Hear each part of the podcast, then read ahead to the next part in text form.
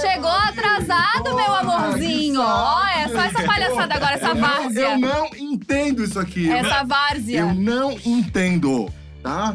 Várzea. Deus. Vai ser descontado do salário. Nossa, é, com não, toda e certeza. combina, e combina. Ai, fica ali esperando pra quando a gente entrar Não, no ar. senhor. É, Não, gente, chegar não vem gongar meu roteiro, não. Ah, Não tá? Não vem gongar meu roteiro, não, palhaço. Entendi essa parte. Ridículo. Tava ali só várzea. esperando. Vocês acham que essa tela de espera toda eu tava onde, hein? Tava Ah. aqui subindo essa escada, essa Ah, várzea eu tava toda. aqui esperando pra E o, entrar. elen- o elenco fixo não tá legal faz É, tempo, O hein? clima já tá dividindo o camarim, Tá né? Tô dividindo. preocupado com a briga aqui. Eu, eu Gente. separo ou eu continuo? Continua, mantém, mantém, Então mantém. vai, galera, briga, briga. Estamos aqui com o Gui Souza, Olá, gente. tudo bem, galerinha? Ai, eu sou muito fã. Eu também sou muito. Pelo amor de Não Deus. sei se mais dele ou da mãe dele, mas tudo Ah, bem. para, das duas. Não, a da tua minha mãe. Na verdade, a gente queria a mãe dele, É. mas aí não teve Ela não agenda. pôde vir. Não tinha É. agenda. Ela falou, A Guilherme gente vai pra lá. trouxe o Gui. Te resolve. É, a gente vai conversar sobre nude, sobre várias coisas interessantes, sobre muitas coisas, sobre BBB, sobre polêmica, a gente vai falar sobre tudo isso. Isso. Mas antes, roda a vinheta.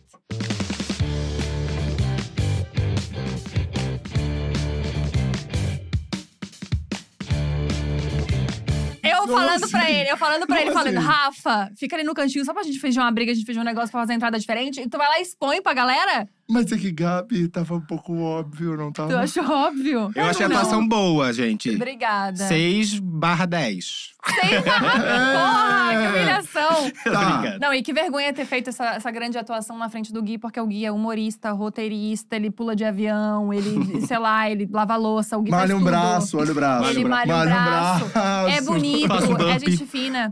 E é nosso conterrâneo também. Exato, o manezinho da ilha que nem Manez- a gente. Isso, Manezinho da Ilha. Gui, como é que você começou a sua trajetória, a sua vida? Porque lá em. Floripa a gente sabe que não é fácil. E olha só que é uma coisa já engraçada. Eu, na verdade, eu falo que eu sou de Floripa porque vocês sabem que Santa Catarina.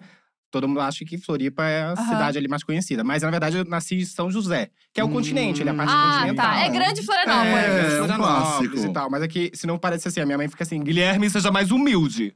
Você nasceu em São José. Ah! Na É fazenda do Max. Na fazenda do Max. Na Respeita essa história. É São Josefense que fala? É Josefense. Josefense. São Josefense. Josefense. Ih, ó. Ah, não sabia também. Ó, que catarinense de merda que eu sou. Então, daí, vamos lá. Vou dar uma recapitu- recapitulada aqui, uma resumida, na verdade, na história. Mas eu sempre gostei muito da arte, né? Desde o do início, assim. E eu lembro que eu sofria muito, muito bullying no colégio. Por quê? E- porque, pelo fato de eu andar só com as meninas, eu era um menino que eu só andava com as meninas, eu já, já demonstrava ter um jeito mais feminino e tal, Uhum. etc. É uma bichona. Era uma bichinha, uma, Uma bichinha, uma bichona, uma coquezinha. Era uma bichona. coquezinha, Um gente. clássico que a gente vive e que a gente e que as pessoas que sentam aqui geralmente viveram. É, um clássico. Eu tentava esconder, gente, mas eu- quando eu abria a minha carteira, assim, da, do colégio, era só aquelas canetas de gel, sabe? Ah, com glitter. Com glitter. Eu eu- amo. Tipo assim, terça-feira.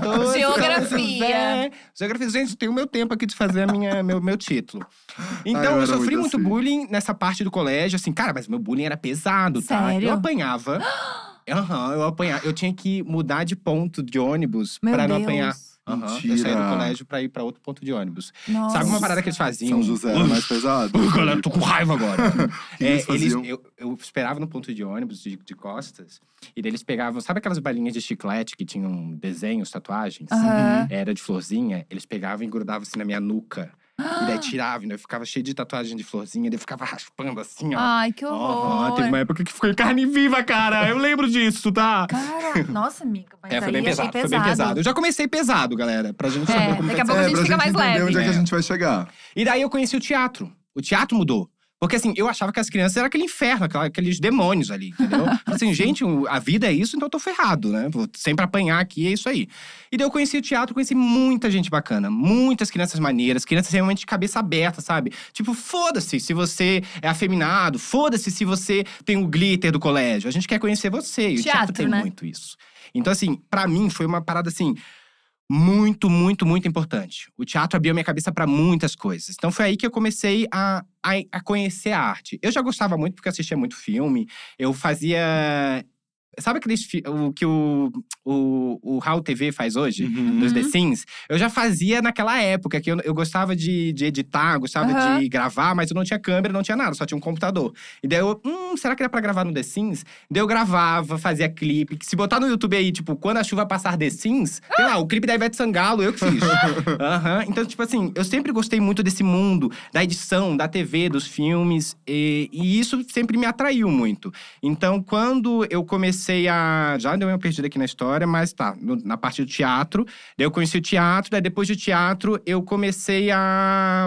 Eu tive que fazer faculdade. E daí na faculdade eu queria fazer artes cênicas, mas aí a gente cai naquele meio, tipo, não dá dinheiro. É, É. vai viver do quê? Vai viver do quê? Sim, Todo nossa. mundo me falava isso, sabe? Daí eu ficava assim, putz, mas eu queria tanto, né? Eu queria tanto trabalhar com arte. Todo mundo já E- ouviu isso. É, também. E, cara, eu hoje fico muito triste pelo fato de eu não ter seguido o que eu queria, sabe? Aham. Porque eu até tinha pagado a UFSC na época, né, pra Uhum. fazer a inscrição Inscrição no pra. vestibular. Eu fiz, paguei e não fui, porque eu me achava burro. Ah, mas… é, porque Não assim. acredito. É, gente, física, eu não sabia, não entendia física. Eu não sei nem, É. inclusive, como eu passei em física. Quando as pessoas falavam assim, massa versus velocidade, eu falava assim, gente, como que uma palavra versus outra palavra dá um resultado? não- na minha cabeça eu não entendia. Daí eu falava com meus amigos assim, ó. Massa é qual número? Eu queria ligar com matemática, entendeu? E eu não, não encaixava na minha cabeça. Então eu me achava Caramba. muito burro. Entendeu? Então eu, eu paguei a faculdade, não fiz. Eu paguei o- a inscrição e não fiz. E daí eu resolvi assim, cara, eu preciso focar. E daí eu resolvi fazer publicidade. E eu paguei mesmo a, fa- a faculdade, eu fui atrás, né? Trabalhei para pagar minha faculdade com o sistema FIES, graças a Deus, ao nosso, né? Naquela época a gente tinha o Lula. É, né, a gente tinha um, um pouquinho, né? era um pouquinho melhor que É. hoje, né? Coisa pouca. Então, foi aí que eu fui começando a me desenvolver, assim. Eu comecei a trabalhar em agência de publicidade, só que eu não, era, não tava feliz, sabe? Uhum. Eu comecei a trabalhar em agência, trabalhei em algumas agências em Floripa. E aquilo não, não tava legal pra mim. Então eu falei assim, cara, eu vou começar a fazer outras coisas por fora. Eu entrei no Twitter, e o Twitter era uma ferramenta muito boa na época de humor, pra quem Uhum. gostava de fazer Uhum. humor. Daí eu vi algumas pessoas fazendo humor, tipo, na época era a Arpias, sabe? Vocês conhecem a Arpias? Não. Uhum. Ela né, era a que mais bombava, ela foi o início do Twitter, assim. Ah. Ela era uma menina que fazia humor em pequenos tweets. Daí eu assim, cara, eu gosto do jeito que ela faz humor. Eu, tipo, é o tipo de humor que eu gosto de fazer. Eu comecei a fazer tweets. Com Uhum. tweets no Twitter. Eu falei assim, cara, que legal, as pessoas estão gostando. Daí teve um dia que eu resolvi que a gente, que eu tava, tipo, em casa de bobeira, e eu vi uma imagem de um. do Ego, sabe o site Uhum. Ego? Aham. Que era uma imagem da, do príncipe William com a Kate Middleton. Uhum. E era uma imagem muito bizarra. Daí eu mudei, fiz uma montagem e botei no Twitter. No que eu botei no Twitter, eu lembro que aquilo, tipo, ganhou uma repercussão muito grande. E daí foi aí que nasceu o Ego Estagiário. Eu falei assim, caraca, se as pessoas gostaram muito disso, eu tenho vários aqui, querido, que eu posso fazer, e daí eu fui lá, comecei a, a, tipo, roubar algumas imagens do, do site Ego e mudar as legendas. Aí foi legenda. aí que eu criei um Tumblr do Ego Estagiário. Ah, era um Tumblr. Era um Tumblr na época. Começou como Tumblr. Começou como Tumblr. E daí eu lembro que, assim, foi muito massa, porque o meu chefe, na época da agência, ele tava em Bruxelas. E daí, eu tava na agência, né? Dele a gente recebeu um e-mail dele assim: Vejam isso, pelo amor de Deus, isso aqui é muito legal, babá. E recebemos o e-mail. Daí, a gente foi ver o e-mail, era o Eu estagiário. não acredito. E ele não Demais. sabia que era eu que tava fazendo. E tu falou? Demais. Não, quando a gente falou na hora, no e-mail, falou assim: é o Guida. Ele ficou assim: Meu Deus, é o Guilherme, que massa, não sei o quê. Então, assim, foi muito massa como eu fui construindo a parada, sabe? Uhum. Então, eu fui ficando mais feliz de, tipo assim, cara, que legal, sabe? Tem muita coisa maneira na internet. Não tem só coisa é, chata, Uhum. sabe? Que as, as pessoas naquela época também eram menos tóxicas Uhum. com, a- com Ah, as sim. informações. Isso era que ano, mais ou menos? Isso era 2012, 2011, eu acho. 2011, por aí. Nossa, a época boa da anos. internet. aí. Época maravilhosa da internet, onde tudo era novidade, É. né? Tipo, tinha, tinha inclusive poucos criadores de conteúdo, né? É. A Sim. gente- E daí foi aí que eu, cara, eu fiquei quatro anos fazendo o estagiário, sem parar. Inclusive, assim, ele já tinha até dado uma, né, não tava tão assim na época, tão grande, mas eu sempre falava assim, cara, é uma coisa que eu gosto de fazer, as pessoas estão curtindo. E daí teve uma vez que eu recebi um e-mail, que era do Luciano Huck. E ele mandou, tipo, gosto muito do seu trabalho, vem aqui conversar com a gente. Daí eu fui conversar Caramba. com ele. É, daí, inclusive, agradeço ele hoje, porque sem ele, cara, eu não- não estaria mesmo trabalhando onde que eu gosto de Uhum. trabalhar. E a gente conversou, foi muito maneiro. E daí, depois disso, eu vim trabalhar na Globo. Ele é, te chamou pra trabalhar no, no Caldeirão? trabalhando, trabalhar no Caldeirão. Mas na época eu não sabia o que era ser roteirista ainda. Pra mim era muita novidade. Caramba. Eu falei assim. Ele te "Hum, chamou pra ser roteirista. ele, na verdade, me chamou pra uma conversa aberta. Tipo Entendi. assim, o que, que você quer fazer? Fala aí. E daí eu falei Caramba, assim, quero ganhar dinheiro e quero, quero morar na tua casa. Nossa, É, mas isso é muito foda. Foi bem tipo legal. assim, gosto muito do trabalho. O que, que você tá afim de fazer aqui dentro? Mas tipo foi tão assim, difícil, eu era muito novinho, gente. Eu tava, tipo, tremendo. Quantos anos? Eu tinha 21 anos, eu acho. Ah, você Nossa, bem eu não sabia, eu não sabia falar direito. É porque a gente, naquela época, a gente Aham. acha que é adulto, né? Exato, exato. Não Seguro é. de si. Só hoje que eu entendo, assim, como adulto, ainda tenho mais dificuldade de entender que realmente eu sou adulto. Mas na época foi muito importante, foi muito legal, ele foi muito parceiro. Eu falei pra ele assim, cara, eu quero continuar trabalhando na internet. Se puder, assim, sabe? Se eu puder é, fazer alguma coisa na internet aí no Caldeirão, vamos tentar nessa. Ele me chamou e eu vim assim na cara da coragem, eu não conhecia ninguém. Fui, tipo, passei uns perrenguinhos, porque, tipo, claro, era o início ainda. Aham. Morei com cinco pessoas que eu nunca vi na vida. Caramba. Colchão de ar, é aquela, aquela coisa. coisinha maravilhosa é, no início. sei. Começo de E- carreira. e daí foi legal, assim, por um, até um determinado ponto foi maneiro. Só que eu sempre gostei de, de estar de frente às câmeras, sabe? Eu sempre gostei de apresentar, de, de, de fazer humor pras pessoas. Da pinta. Dá um pouquinho de pinta, É, sim, entendi. também, também, gente. Eu não vou mentir, não. Eu trago, eu trago, eu trago pra, pra realidade. né? e daí eu, eu, eu queria uma porta nessa época pra, pra realmente entrar ali, né? Aham. Só que na época o G-Show não tava ainda é, aberto a isso, né? Botar pessoas que trabalham ali de frente pras câmeras, porque é uma responsabilidade muito grande, né? Uhum. Uma marca Sim. botar alguém ali. E daí eu falei assim, cara, tudo bem. Eu fiz a proposta, tinha montado até um projeto na época, e daí não, foi, não toparam. É, e eu falei assim, tá, então vou continuar no- na internet. Eu abri um canal no YouTube, na internet, comentando programas de televisão. Inclusive, eu fui super ousado, porque eu fiz falando do Domingão do Faustão na época, da, da dança dos famosos. Não, dança das bailarinas. Um negócio assim. E o vídeo, cara, por muita sorte, o vídeo super repercutiu. Então, eu ganhei- comecei a ganhar muitos inscritos na época. E daí, quando o projeto foi pra frente, né? Quando eu tava com alguns seguidores ali, o gestor falou assim: cara, que legal, olha só, realmente, vamos tentar. E aí? Topa vir com a gente num, num projeto novo? Que foi o desprogramado. Não, foi a Rede BBB. Rede BBB. Foi aí que a Rede BBB nasceu. A gente começou a criar do zero, no BBB 17. Porque hoje, né, todo mundo conhece e tal, porque, claro, hoje tem uma repercussão Uhum. maior. Na época, a internet, em 2017, é porque a internet muda muito rápido, né? Em Aham. 2017 ainda não tinha muita coisa. Sim. Então, a gente fez a Rede BBB, foi super maneiro, a gente apresentou, inclusive eu e a Tati Machado, que hoje a Tati tá aí bombando no- Aham. no encontro. É, e a gente fez do zero, assim, com aquele nervosismo, né? Super jovem. que foi nesse ano que a gente foi. Que a gente foi num, né? No dia Te- de Teve um que eu chamei. Lembra que a É, gente, vocês estavam com a gente? Nós, nós três, Foi eu, você e a 2017 Thalia. ou Foi, 2018? foi esse, será? Foi, foi esse, com o Rafa. Cortez. Cortez. Foi, Isso, verdade. a gente foi. Nossa! É, Desenterrou eu lembrei, agora, é. verdade. Eu lembro, eu ainda falei assim: não, vamos chamar elas, porque, É. cara, vai ser muito Ai. maneiro. A gente É. foi no dia que lançava o elenco todo, que ficava passando na programação. É, a gente foi comentando É, as e a pessoas. gente ia comentando cada pessoa que entrava, só pra falar mal. Sim. É, a gente faz melhor. Não, e foi super maneiro, foi super divertido. Aham, a gente foi lá de boa, comendo uns quitutes. E era Aham. um estúdiozão, assim. É. Tipo, tinha bastante gente. É. Tinha ex-BBB também, que eu não sabia o nome de ninguém. Ai, maravilhoso que ela chegava e falava assim: sim, eu conheço a Eu outra. amo, tudo bem. É, Eu vi muito teu BBB. Não tinha- Loucura, tinha ideia de que hora do era. banho. Se me falasse que era do BBB 2003, eu falei, pô, total, É, eu lembro. eu Aquilo que aconteceu, aquela, aquela treta. Não, Ah, foi nossa, puxado, foi- bem foi isso. difícil. É, Aí fez a rede BBB. Fiz a Rede BB dois anos, daí depois fiz uma Malhação ao vivo, que era Malhação Viva a Diferença, aquela Uhum. novelinha. E eu, eu apresentava também conversando com os atores. Era tudo um projeto assim de internet mesmo pra galera. Aham. Hoje a gente tem um Globoplay, né? Mas na época Sim. não tinha. Então a gente fazia tudo no G-Show. E, e daí nisso, eu veio uma proposta de trabalhar na internet do Tá No Ar. Nossa, incrível. o Tá No Ar, cara, pra mim era uma Hum. parada assim, cara, que maneiro. Foi é o muito tipo de humor. disruptivo, né? Aham. Uhum. É o tipo de humor que eu amava. Sabe, zoar a TV. Uhum. Eu amava Uhum. essa parada, de brincar com tudo. Porque eu gosto de conteúdo que não se leva a sério, sabe? Sim, nossa, Sim. foi muito genial. Eu me lembro que quando começou o Tá No Ar na época, eu pensei, eu não acredito que a Globo tá fazendo isso. É. Porque foi muito, tipo assim, zoar com eles mesmos. E, Sim. tipo, isso é muito internet. Isso é uma linguagem é muito muito internet. internet. É muito legal isso, cara. E o fato de eles estarem abertos pra isso é muito importante. Muito. E daí, eu- mas eu nem trabalhei como roteiro nessa parte. Eu trabalhei só na parte da internet. Ou seja, eles Aham. traziam conteúdo pra mim e eu tinha que reinventar aquele conteúdo pra ir pra Desdobrar internet. aquilo na É. internet. Aham.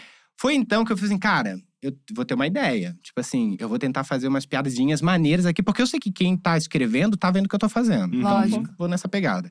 E daí eu começava a fazer, ih, tava uma pessoa passando de baixinho aqui. Tá bom. e aí, Ragnar, tu- tudo certo? Momento.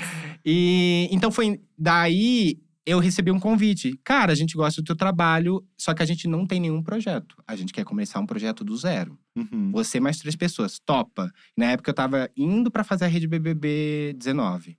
E daí eu- é, foi uma decisão difícil pra mim, porque eu gostava muito do que eu fazia na Uhum. rede BBB, mas eu também queria um projeto diferente pra TV. Então eu aceitei a proposta e a gente come- criou do zero. E isso foi muito legal. Eu queria- programados, né? Não, foi não, isso a Globo, a não, Globo mostra. não mostra. Ah, Eu com eu Que três foda. pessoas e o Leonardo Lana, que é um cara incrível que faz o sensa- sensacionalista. Uhum. Ele que me convidou.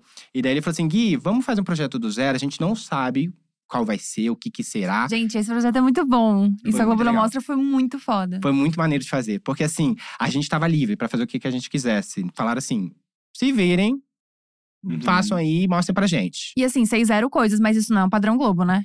Não, zero. Tipo, já vem uns puta de um briefing, Não, já vem é porque um puta assim, geralmente tu já apresenta um projeto teu. Aham. Entendeu? E ali era um projeto que não tinha, não tinha cabeça, não tinha nada, não tinha ideia, não tinha nada. Uhum. Tinha assim, a gente precisa de um horário pra preencher isso aqui e criem e a gente vê se isso é legal. Gente, muito bom. Isso a Globo não mostra é muito bom. É, e foi bem legal, porque foi, inclusive, quem, um do- dos roteiristas é o Rod. Não sei se você conhece o Rod Hum. Pocket do Twitter. Eu ah, sim, amo! É. sim, Ah, eu amo sim, Rod. Ele é maravilhoso. conheço. Do Twitter. Isso. Gente, maravilhoso. Ele é muito bom É, é também. muito super bom, criativo, muito. Muito super engraçado. engraçado. Ele é Eu amo o maravilhoso, ele é Rod. muito fofo.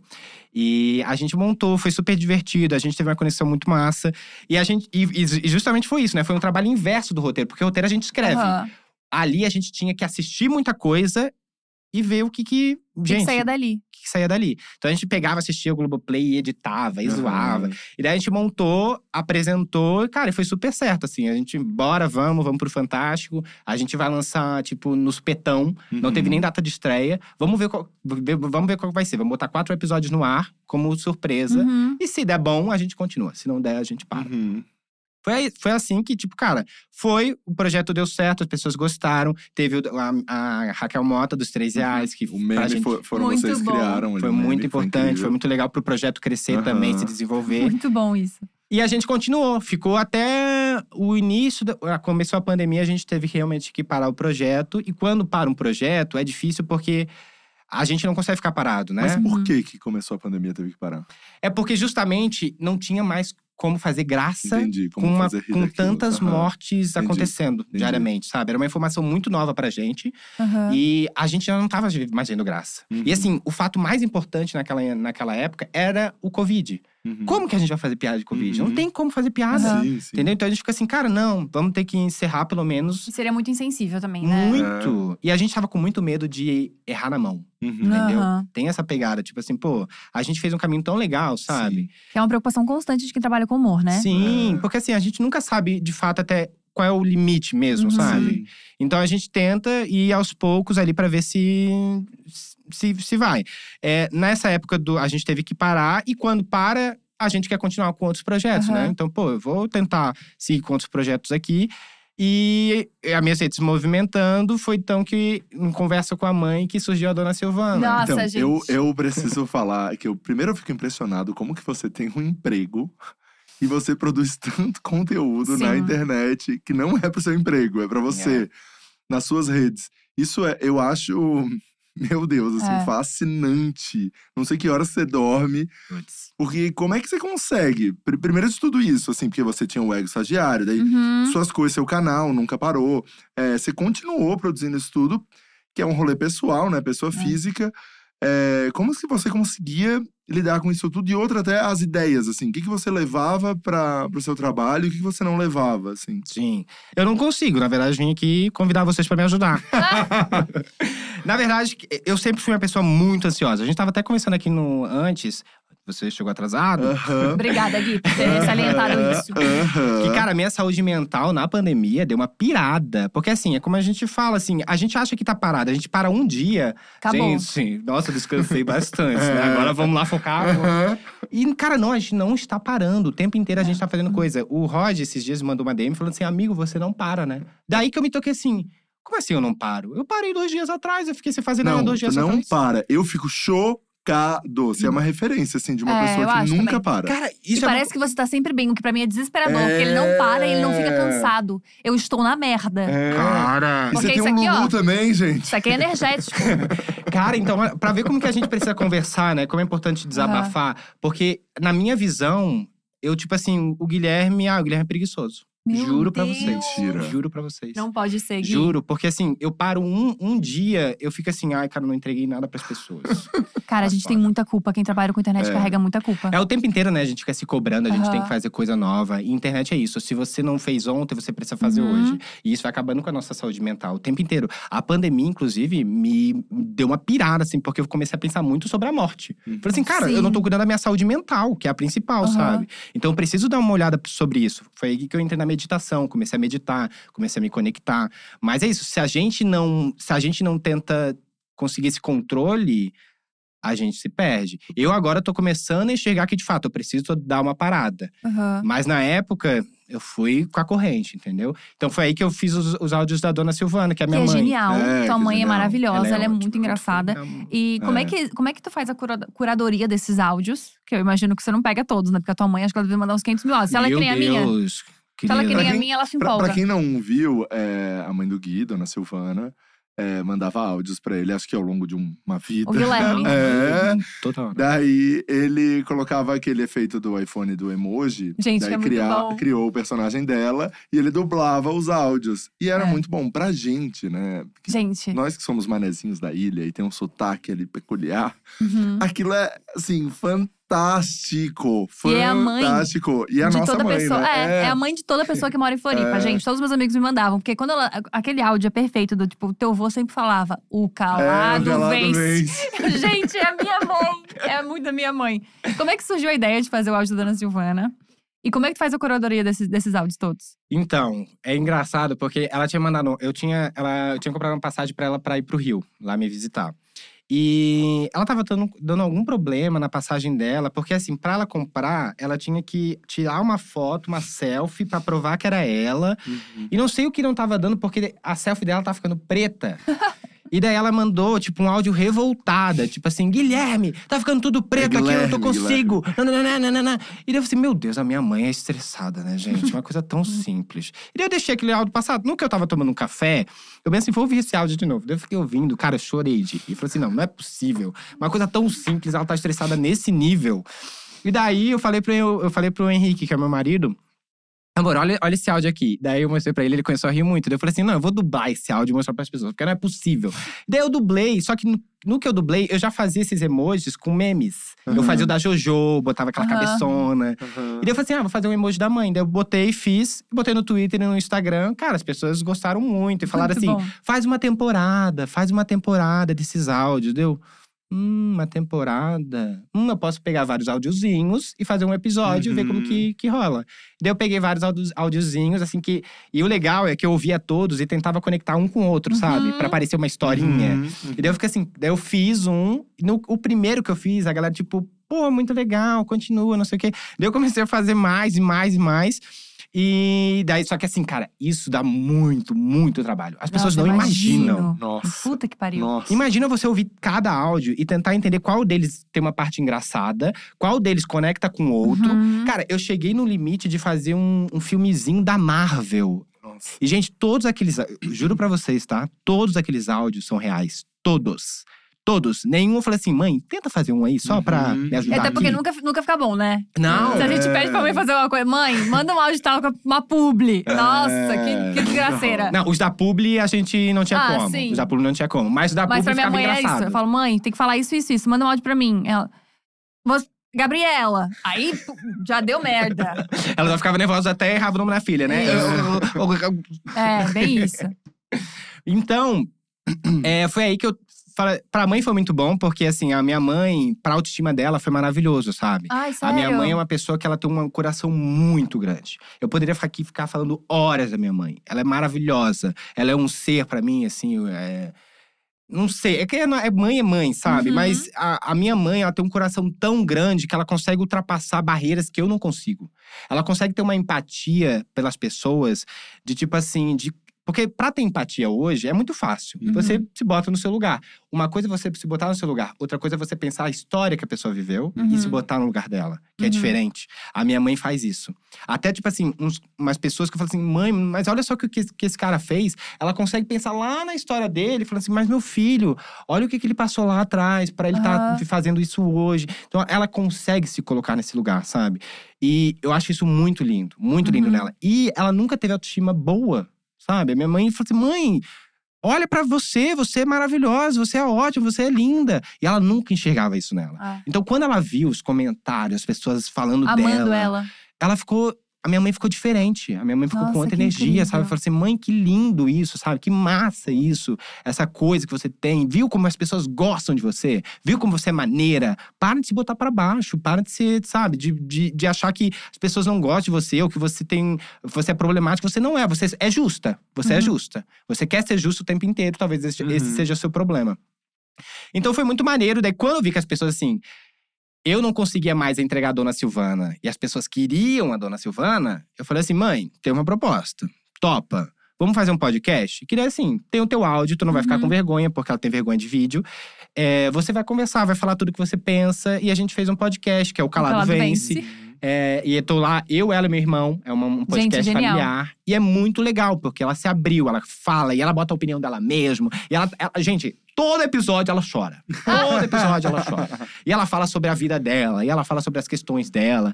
Só que agora ela tá enfrentando a barreira que a gente enfrenta lá no Uhum. início, que é a barreira do tá me sobrecarregando, entendeu? Uhum. Tipo, putz, a internet não tá, não tô conseguindo co- conciliar a minha vida com a internet. Uhum. Então ela fica até assim, é, ai Guilherme, será que a gente não faz quinzenal? Ah, Eu falei assim, ah, mas vamos ver, talvez seja uma boa sim. Mas é isso. Eu trouxe a minha mãe pra internet, mas é isso que eu falo. Eu tenho muito medo também. Porque a internet, ela pode ser muito boa, muito, E muito gostosa e Bom, muito, muito ruim. cruel. Pô, e a- imagina, eu leio o comentário, eu fico mal. Eu não sei como minha mãe vai lidar. Entendeu? A minha mãe não tá É. nesse meio da internet. Eu já vi vários comentários, tipo assim, muito ruins, não sobre ela, mas sobre, tipo assim, falando de mim, porque as pessoas botam ódio, né, em mim, É. mas é, trazendo pra ela. Eu falei assim: não, cara, quer botar o ódio? Bote em mim. A minha mãe não tem nada a ver com isso, Uhum. entendeu? Então, esse sempre foi o meu medo, de expor muito a minha mãe. Então, por isso que eu Uhum. tinha muito medo de compartilhar os áudios. Eu sempre pensava assim: "Ih, será que isso dá pra entender alguma coisa? Não dá? Pensava muito na minha Entendi. família, porque os áudios também tinham a ver com a família, Uhum. tinha a ver com Uhum. nomes. Então, eu tentava ali criar e tal. Mas deu tudo certo, deu tudo bom. Até hoje as pessoas falam assim: quando você vai voltar com a dona Silvana? Uhum. É, mas infelizmente, cara, é uma parada que dá muito trabalho. Dá Sim. muito trabalho. Muito, E me, me tira. é, eu não consigo fazer outra coisa, entendeu? Então eu não consigo tocar meus projetos fazendo a Dona e fazer a Silvana. Dona Silvana. Mas você tocou num ponto que eu achei muito bom, que é esse rolê do, do hate na internet. No conteúdo que você faz, você sofre muito hate? Cara, então, eu até nem sofro tanto hate, é, mas é porque eu tento me expor pouco. Uhum, Entendeu? Da tua vida mesmo. Me- sim, eu antes. me- a gente tava conversando Aham. sobre isso, né? É, no início, quando a Tudo, tudo antes de chegar. Tudo é que até chegou mais Legal, atrasadinho, a legal. gente tava nesse papo. Legal, legal. Gui, você quiser trazer toda a conversa que vocês tiveram antes É, também, que a gente teve um papo bem bacana. Depois eu te passo. É, a gente manda um legal. áudio no zap. Então, cara, teve uma parada que a gente teve que.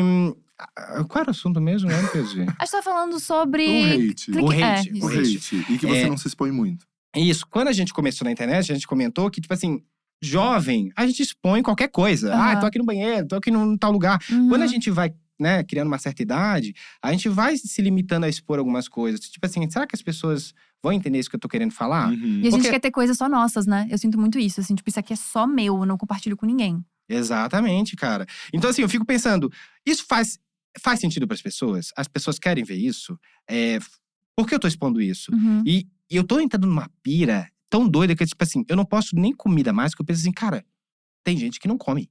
Tem gente... Eu fico assim, meu Deus, é, mas também não dá pra viver sempre pensando nas possibilidades, porque senão a gente vai ficar É, exatamente. maluco.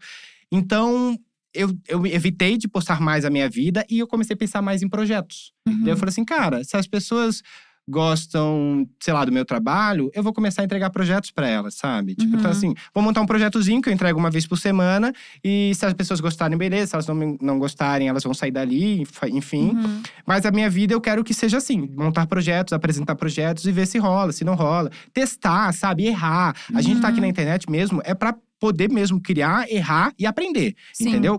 É, A minha mãe falou essa frase no podcast, achei muito bonita. Uhum. Se a gente tá na internet se expondo, a gente tá se expondo pra errar. Ninguém É. se expõe achando que, tipo assim, ah, eu sou o rei da. da- Não.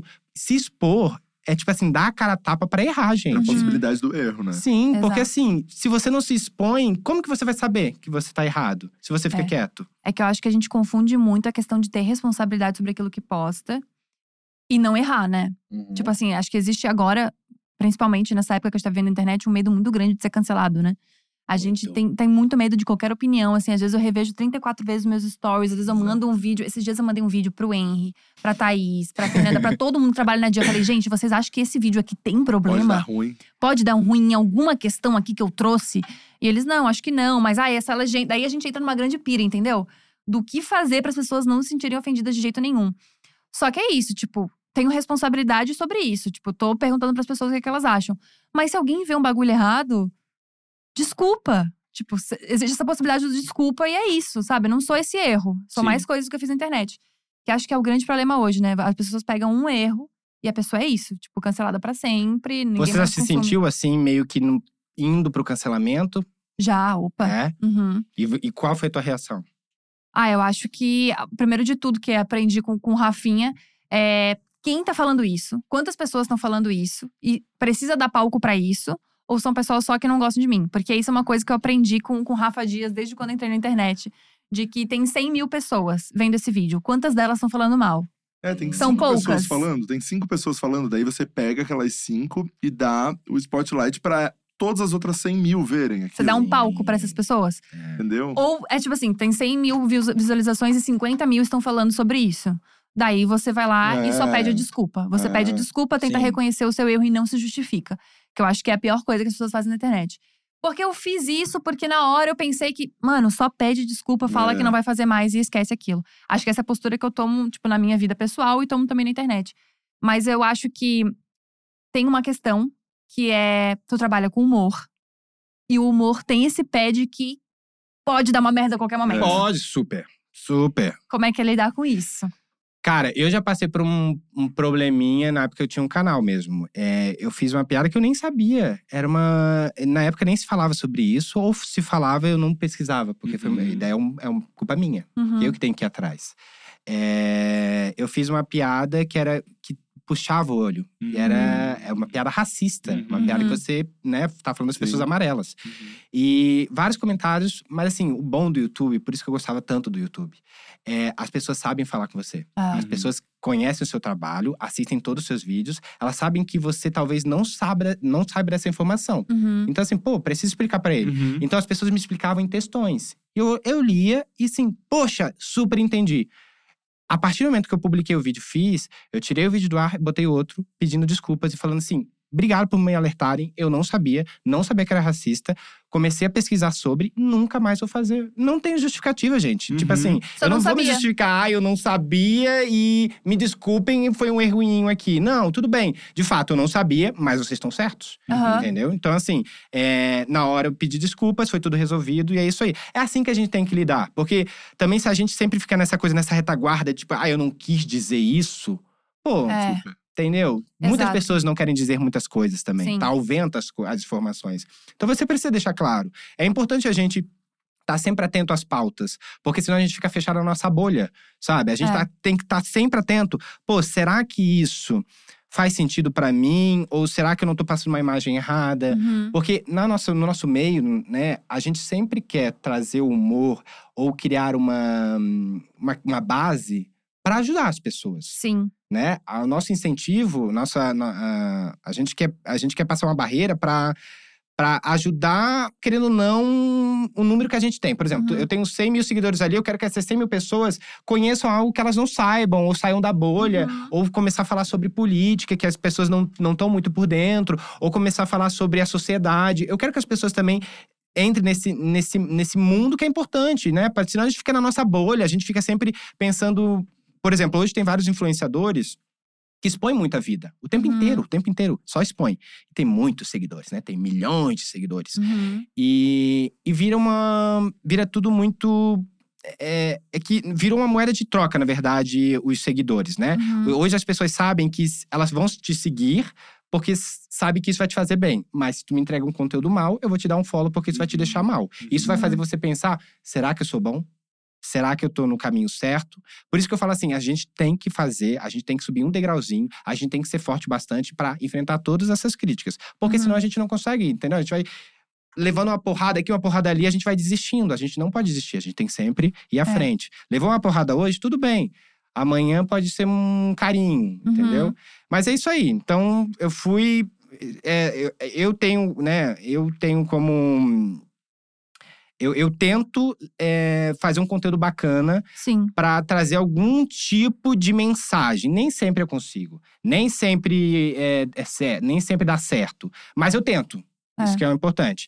É, mas é também uma parada que eu falo muito no podcast aqui, no, no meu podcast, que assim, é muito fácil falar na falar, né? É. Na prática é outra. Aqui Uhum. eu tô falando parecendo a Monja Coen, mas eu não sou, entendeu? Uhum. Eu vou errar. Eu tô preparado para errar.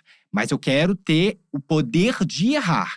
Porque se as pessoas cancelam e não dão a liberdade da pessoa aceitar o erro e E mudar, aprender com aquilo. aprender, Não não, adianta faz sentido nada. nenhum. É. Tô Exatamente babando isso. aqui, Exato. jogando. cuspe Não, tô vocês. PCR, fez PCR, não tem problema. Eu acho que. Nossa, concordo 100% com o que tu falou. E acho que de de muitas coisas que tu falou eu concordo. E penso assim que. Realmente, tipo, pode ser que nem todas as coisas que a gente faça na internet tenham um puta de um, de um background que traga uma coisa que mude a vida das pessoas. Mas o humor por si só já é político, né? Tipo, o humor já é uma ferramenta política. Tipo, eu, eu percebo assim que. Acho que foi George Orwell que falou que você pode falar qualquer coisa desde que fale se- sendo engraçado. Sim. Que as pessoas conseguem absorver muito mais fácil Sim, isso, sabe? total. E eu percebo isso muito, assim. Tipo, quando a gente faz uma crítica, quando a gente faz uma brincadeira, mas faz na pegada da, da graça, isso pode mudar mesmo a cabeça de uma pessoa. Então, acho que tu tem, tu tem essa vibe já, sabe? Tipo, qualquer coisa que você faz de, de crítica, ou você fala sobre um- uma coisa que aconteceu, uma notícia, ou até mesmo esse negócio do, de falar de famosos, sabe? Porque realmente, às vezes a gente dá um palco pra uma coisa que é muito absurda e tu zoa em cima disso. Isso é muito genial. Acho que primeiro de tudo é isso. E segundo, que a gente nunca vai agradar todas as pessoas na internet, né? Mas acho que existe uma coisa que todo mundo que senta nessa cadeira aí fala, que quando as pessoas têm esse nível de preocupação do tipo, ok, as pessoas vão ficar falando do meu trabalho, podem, me- podem me dar um hate, mas eu vou continuar fazendo, que são pessoas muito artistas. Tipo assim, a internet é teu palco. Sim. E é isso, entendeu? Tipo, sendo teu palco, não é só sobre isso. Se, não, se acabar a internet amanhã, você vai continuar fazendo o que você faz. Sim, Você vai total. continuar escrevendo, você vai continuar atuando, você vai continuar trabalhando com humor. Eu acho que esse apego de sempre agradar todo mundo e de ter esse medo de cancelamento e de não superar um hate vem muito de quando o seu trabalho é a internet e não quando o seu trabalho é artístico na internet. Sim, total. Cara, e pra você ver um exemplo, hoje de manhã, sabe? Hoje de manhã eu estava vindo pra cá e daí eu peguei um carro, um aplicativo de carro pra não falar marca. É, e o menino tava, né, tava aqui no. Tava com o celular assim, daí ele recebeu uma ligação. Daí ele falou assim: amor, eu tô aqui no Uber, o que, que tu quer? E daí ela bem assim. Não, eu só quero que tu compartilhe a localização, só isso. E daí eu tuitei assim, gente, relacionamento abusivo, começo, publiquei uma coisa assim no Twitter, né? Tipo, ah, eu publiquei a conversa. Uhum. E botei assim, relacionamento abusivo já começou na segunda-feira, fazendo uma brincadeira. Pra quê? As pessoas estão compartilhando dizendo assim: não, porque o privilegiado acha que não é preocupação. E... Daí eu falei assim, gente, mas a pessoa sabe o tom que a menina falou? Uhum. Porque assim, ela leu de um jeito, mas o tom que a menina falou é de outro. Então as pessoas vão pegando, ela- elas, elas veem um tweet, elas tiram algo da cabeça dela que aquilo é é, não faz sentido pra ela, Uhum. e ela define. É, É. Aquilo ali é, é- é o que eu tô certo. Uhum. Você não Uhum. está certo. Eu não estava lá no local, eu não vi o tom da menina, mas você está errado. Nossa, sim. E a internet é isso. Eu tenho um exemplo que também eu fui cancelado uma vez no Twitter, que é- tudo bem, foi um erro meu. Não, não, não tira a minha, minha culpa, não. São Que eu- muitos anos, né, Gui? São muitos anos. São É. muitos anos aí brincando. Quem não foi gente cancelado tá vai fazendo errar. errado. É, A gente tá aqui pra errar. E eu tuitei uma coisa, até foi besteira. Falei assim, ah, por que eu tuitei, né? O Guilherme, para de se expor. É, eu tava tomando um chazinho de boa em casa, e tava uma chuvinha gostosa, sabe? Eu tava tomando um chazinho, daí eu pensei. Lá lá na mesma hora, eu falei assim: ai, que chuvinha gostosa. Deu, nossa, mas eu tinha assistido um dia anterior o filme do Parasita. E deu Uhum. assim, nossa, gente, chuvinha gostosa, olha só o meu lugar, né? Aham. Tipo, ag- agradecendo a chuvinha, sendo que tem gente na rua. Uhum. E daí eu tuitei assim, ah, cara, o Parasita já me tirou até esse coisa do tipo da chuvinha e tal, não sei o quê. E daí uma menina tui- é, retweetou esse tweet, que deu muito tweet para muito RT pra ela, que era assim: imagina quando ele descobrir que o problema não é a chuva. E daí, assim, esse tweet bombou dela. Tipo assim, daí eu, eu falei assim, gente, mas qual o momento que eu disse que o problema era a chuva? Eu sei que o problema é a sociedade, é o capitalismo, é o mundo que a gente vive, porque isso foi criado Aham. dessa forma. Eu sei disso. Em nenhum momento eu disse que era chuva. Mas ela definiu que, na minha Aham. cabeça, eu acho que é a chuva. E ela fez isso pra quê? Pra ganhar likes, pra ganhar Uhum. RT. Ou seja, a, a gente tá vivendo num mundo que ganha mais like e RT quem gera mais ódio em cima de É. alguém. Entendeu? Sim, meu Deus. A gente veio o caso aí da Carol com K, Uhum. que hoje só Uhum. que ela tá conseguindo se reerguer. Na época, gente, eu, eu, eu assim, né? Eu já trabalhei no Big Brother. É, Big Brother é uma parada muito tensa. Só quem Uhum. vive lá sabe. Só, Uhum. quem, só quem tá lá dentro da casa sabe. Quando eu andava, eu ficava pelos bastidores, eu ficava lá atrás no mesmo no câmera cross, né? Que é a parte que Uhum. fica atrás dos espelhos. Eu gravava lá dentro do confessionário pra fazer a rede BBB Uhum. é um mundo muito diferente. Só quem tá lá mesmo é, consegue entender. Por quê? Porque o jeito que tu fala aqui comigo, eu tô vendo toda a tua fisionomia, eu tô cons- conseguindo ver Uhum. todo o teu olhar. Quem tá vendo pela câmera tá vendo só um Só um lado teu. ângulo. Não tá vendo tua reação inteira por completo. Então ela vai tirar toda aquela. A, o, que, ela, que ela entendeu daquela, daquilo que ela assistiu por um, um vídeo 2D, não por uma coisa que tá ali na hora, E sobre sabe? uma percepção dela também. Dela. É, e, e mais do que isso, é um fragmento. Uhum. As fragmento. pessoas vivem 24 horas e você assiste uns É. 40, 30 minutos por dia do programa e tal. Então, assim, é um fragmento. Você não pegou tudo, não Uhum. tem como. E na época, eu, eu, eu, eu não saí em defesa. Porque eu acho que sim, ela errou. Mas eu, eu entendo que, tipo assim, gente, é um programa, é um reality Uhum. show. Não é, não é uma vida real, sabe? É um programa que as pessoas se entretêm por treta. É outro contexto. Se você não gosta da Carol Conká, então por que diabos, no dia que ela foi eliminada, a audiência foi estondorosa? É. Entendeu? Aham. As pessoas gostam de consumir o ódio e elas odeiam ela, mas elas assistem. Entendeu? É. Se você não gosta, por que você assiste ela? Entendeu? Porque você quer ver ela sendo derrotada. Não é à toa que a Glória Groove lançou essa música que, Uhum, cara, maravilhosa. incrível. É genial. Entendeu? A gente tem que começar mais a falar sobre isso. A cultura do cancelamento tá acabando com as pessoas. E eu sinto que esse negócio, esse, esse- essa corrida insana pra quem consegue mais RT, com quem consegue mais like, é muito chutar cachorro morto, sabe? Tipo assim, tá todo mundo falando mal da Carol com K, beleza, vou falar mal também assim, porque eu sei que vai gerar um buzz. E isso é muito assustador de como Sim. funciona a cabeça das pessoas nisso, sabe? Sim. Porque é isso, as pessoas não interpretam mais os textos, as pessoas não querem saber da tua história, as pessoas não querem saber as outras coisas que você postou, as pessoas querem, tipo, dar um RT numa parada absurda, porque o lacre, a lacração, Sim, o tipo, eu vou dar um shade, faz sucesso. na internet. E quando você falou de que quando você começou na internet não era tóxico, eu sinto muito isso.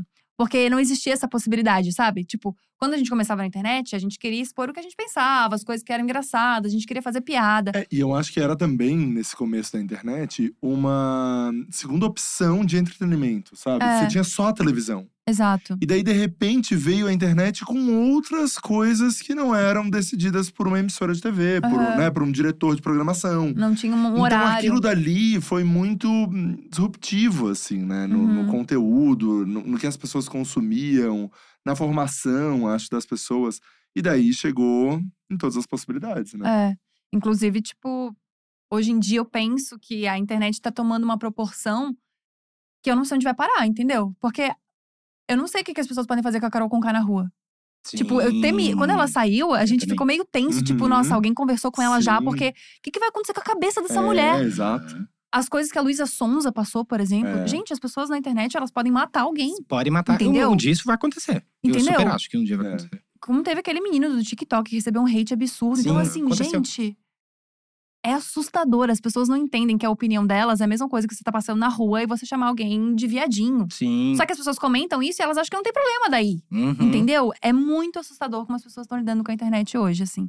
E trabalhar com humor nesse caminho é extremamente É, é- é até perigoso, né? Porque assim, tu tá botando tua cara tapa ali, mas aquilo que você fez pra você rir, pra você fazer as pessoas rirem, te deixou muito pra baixo, te deixar muito pra baixo, muito na pindaíba ali.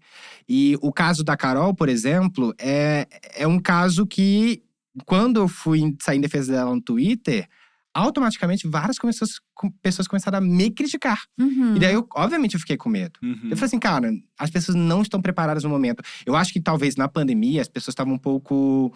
é, Acho que a pandemia pirou com todo mundo. Sim. né? Foi um surto ali coletivo que a Sim. gente viveu. é, E o Big Brother foi um grande exemplo disso, porque todo mundo assistiu. Não é à toa É. que a gente teve a Juliette aí que Sim. bombou e tal.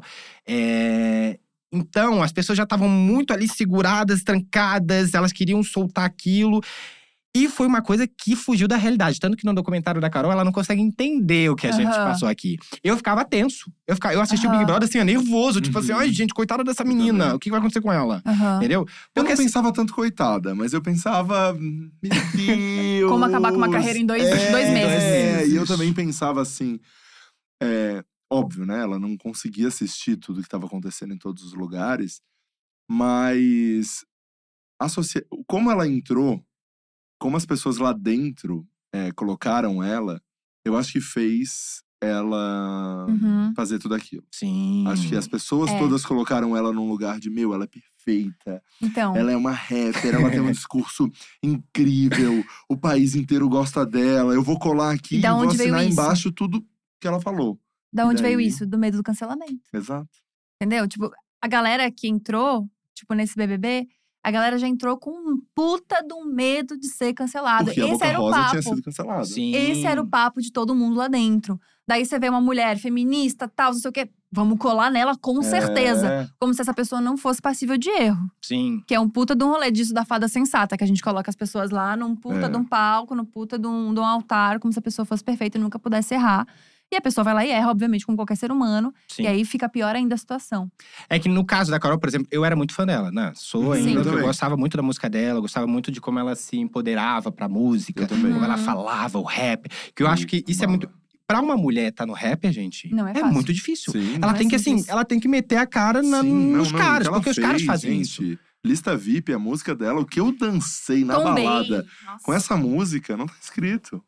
Não, e ela é muito boa. Isso, então quando ela entrou no Big Brother, eu meio que entendi que a personalidade dela era debochada. Uhum. Ela era essa mulher debochada. Uhum. Claro que ela pecou, pecou. Porque eu Uhum. acho que também não dá pra Porque passar a mão na dela é um cabecinha. chicote. Não dá É. pra, pra passar a mão na cabecinha. Mas assim, é um erro de Big Brother. É. Acabou o Big Brother, beleza. Pede desculpas, avalia o seu erro, veja onde você errou, volta à vida. É isso que tá acontecendo agora. Mas passou do limite. Passou do limite dela e passou Uhum. do limite aqui fora. Entendeu? Sim, Então, assim, certeza. todo mundo, tipo, eu acho que a gente tem que realmente é, levar as coisas com mais leveza hoje, porque tá tudo muito pesado. A gente tá Uhum. passando por fases muito difíceis. O governo, é, não quero militar aqui, mas fora Bolsonaro. E a gente precisa realmente lutar para ter um país melhor, Aham. entendeu? E um país melhor é, é feito de pessoas que conseguem ter empatia pelas outras. Uhum. O caso da Carol é um caso muito ligado também ao racismo. E as- Sim. são pautas muito importantes. Então, pra mim, pra gente que assiste, e principalmente, né, pra. É, é difícil a gente ver uma pessoa sendo linchada, sabendo de toda a história, sabendo que a história dela não foi fácil. A partir do momento que você é uma pessoa negra, você já nasce se ferrando nessa, na nossa Uhum. sociedade. Uhum. Porque o Brasil, cara, ele foi o último, o último a tirar a escravidão do país. Uhum. Então, assim, essas pessoas já sofrem desde o momento que elas nascem. Então, a gente não pode julgar e linchar uma pessoa sem tentar, pelo menos, entender minimamente o que aquela, Uhum. aquela pessoa A passou. história dela. entendeu? E se coloca no meu lugar cinco segundos, eu diria Pepita. Se coloca no meu lugar cinco Exato. segundos. É, o que eu acho mais foda é que a gente entrevistou o Spartacus faz pouco tempo. E um dos papos que a gente teve é que, como realmente a régua que mede a pessoa preta é muito maior, né? Muito. Porque MC Biel, uma galera que, tipo assim, foi canceladíssima.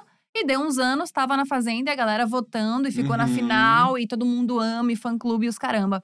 Aí uma mulher preta, daí a gente já deixa o negócio mais difícil. Daí já fica um pouco mais complicado. Até agora, se passou um ano. E até agora as pessoas estão, tipo, ainda tentando entender. Porque não foi legal o que ela fez, porque não sei o quê. E uma coisa que eu achava um discurso extremamente absurdo de que é esse lugar de que a pessoa preta ela não pode errar nunca, né? De tipo, nossa, ela foi preconceituosa com a pessoa que também era preta. Tipo, gente, as pessoas pretas não são iguais. As pessoas pretas também têm as vivências delas. E tipo assim, todo mundo foi escrota com o Lucas. Uhum. Mas só pegaram ela. Sim. Pra tipo assim, nossa, ela foi a mais escrota de todas. É assustador como as pessoas lidam com isso. Sabe quem me, quem me abriu a cabeça sobre isso? Foi a Roberta do BBB 17. Eu tive Uhum. esse papo muito com ela, que na época ela foi Uhum. cancelada também, porque ela votou e não falou que ela tinha votado na Maiara, lembra? Uhum. E ela falou assim: pessoas pretas não podem errar, É. entendeu? Eu não posso errar.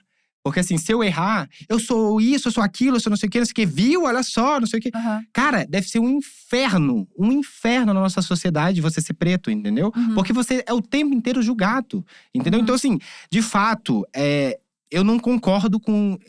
Claro que a gente tem que. Né, ah, vai passar a mão na cabeça? Não. Mas a gente tem que tomar um cuidado.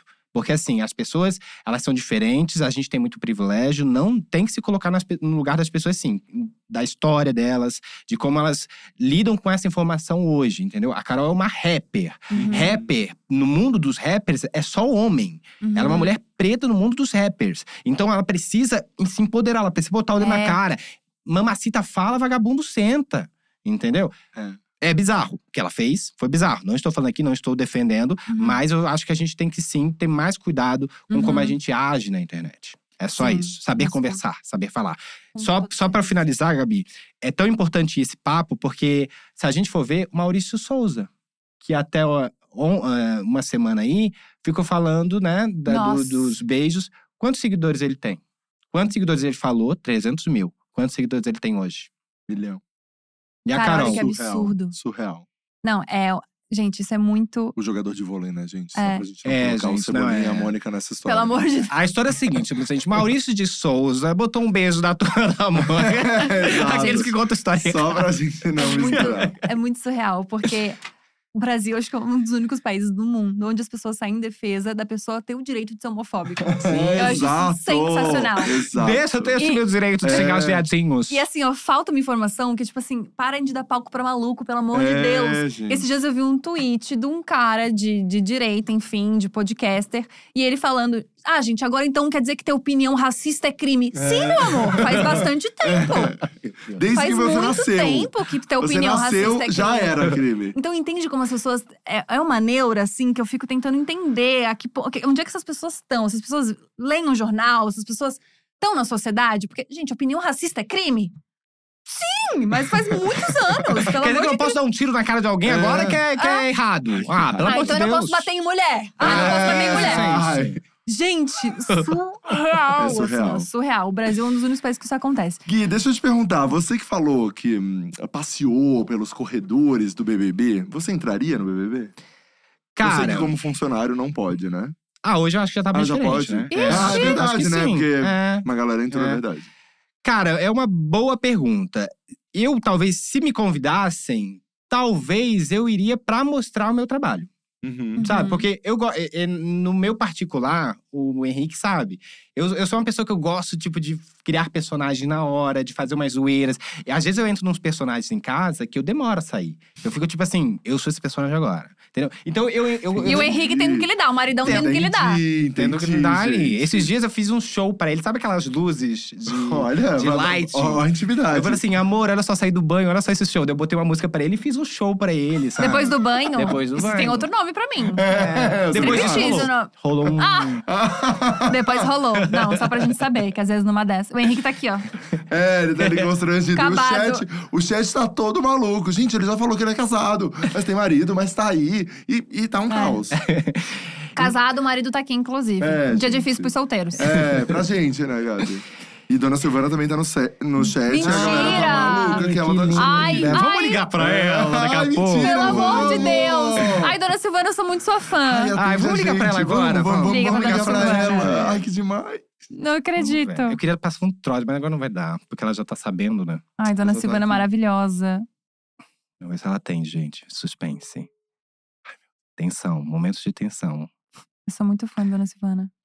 Ih, gente, ela não tá com o celular ligado. Pelo amor de Deus, dona E Silvana. eu acho maravilhosa que ela tá nos comentários, Ela mas tá ela nos não comentários. atende. Nós fazendo de difícil, Ah, eu acho. atendeu? Alô, com quem eu falo? Diga o seu nome e cidade de onde está falando. Mãe? Alô? Olha, tudo bem com você? Tudo. Tá desenvergonhada? Ô, Guilherme, eu tô te assistindo aqui, Ah, tá? e? Aqui. Ah. Como é que tá falando comigo se ele é ao vivo? Então, mas é uma nova tecnologia agora que a gente usa que eu posso estar em dois lugares ao mesmo tempo. Entendeu? Sim, sim. Dá um oi pra galera. Fala assim: Oi, galerinha, tudo bem? Dá um, manda um beijo. Pede pras pessoas é, te ouvirem no Calado Vence. Tá no máximo. Tá no máximo, tá? Não dá pra ouvir? Calma aí. Tia, tá me ouvindo? Ah, agora sim. Agora sim vai ouvir. Ah, é que tá voltando o. É, mãe, Ah. desliga o YouTube aí que tu tá assistindo. Só fala com a gente, bem programa de TV. Fala só com a gente só pelo É. telefone. É. E aí, tia, tudo bom? Alô? Tudo bom, tia? Tudo. Queria falar que eu sou fã, muito, mas muito fã. Já me emocionei, inclusive, em vídeos de vocês. Sim. É, porque sempre lembrava da minha mãe morando aqui em São Paulo, a saudade batia. Ai, querida, obrigada. Ah, vou passar pra Gabi, pra Gabi É. jogar um beijo também pra senhora. Isso. Um beijo. Dona Silvana, eu sou muito fã. Beijão. Queria Que dizer que a senhora é igual a minha mãe. Ela sempre me manda os seus vídeos. Ah, que legal, fico muito feliz. Eu tenho muito a agradecer ao meu filho por, por meu Deus, palavra.